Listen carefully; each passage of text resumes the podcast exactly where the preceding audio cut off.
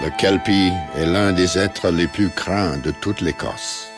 Cette bête surnaturelle, connue pour hanter les lacs et les rivières, aimait aussi prendre la forme d'un paisible cheval pour mieux attirer ses victimes avant de les dévorer dans sa tanière. Sous un ponton du Loch Lomond, les habitants savaient que se trouvait le territoire d'un kelpie. Parfois, on pouvait l'entendre hurler un son si terrifiant que chacun s'accordait à le comparer au cri des chiens de l'enfer. Un jour, Douglas Buchan, un fermier du village, guidé par l'avidité, aperçut un cheval noir errer au bord du loch. Suspectant la nature réelle de l'animal, il se garda bien de le chevaucher, sous peine de finir au fond de la rivière. La seule manière de le dominer était de lui passer une bride. De manière discrète, il s'approcha, et avant que le faux cheval ne pût réagir, il le saisit au museau et lui fixa le licol. Les dés étaient jetés. Le kelpie était prisonnier. Si un kelpie libre pouvait faire preuve d'une force surhumaine, c'était aussi le cas en servitude.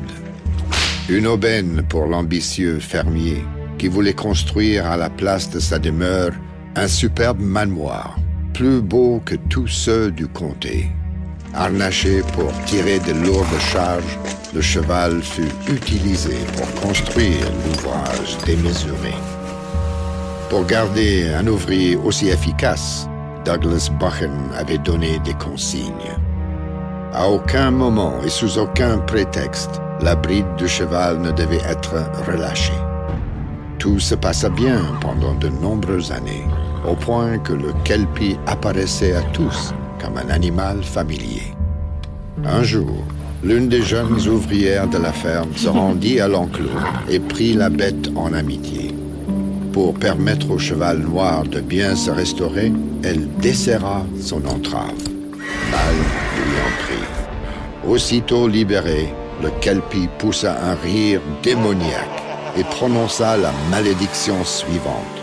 Toutes les pierres qu'il avait portées retourneraient à la terre, et rien ne pourrait jamais y être édifié. Aussitôt dit, aussitôt fait.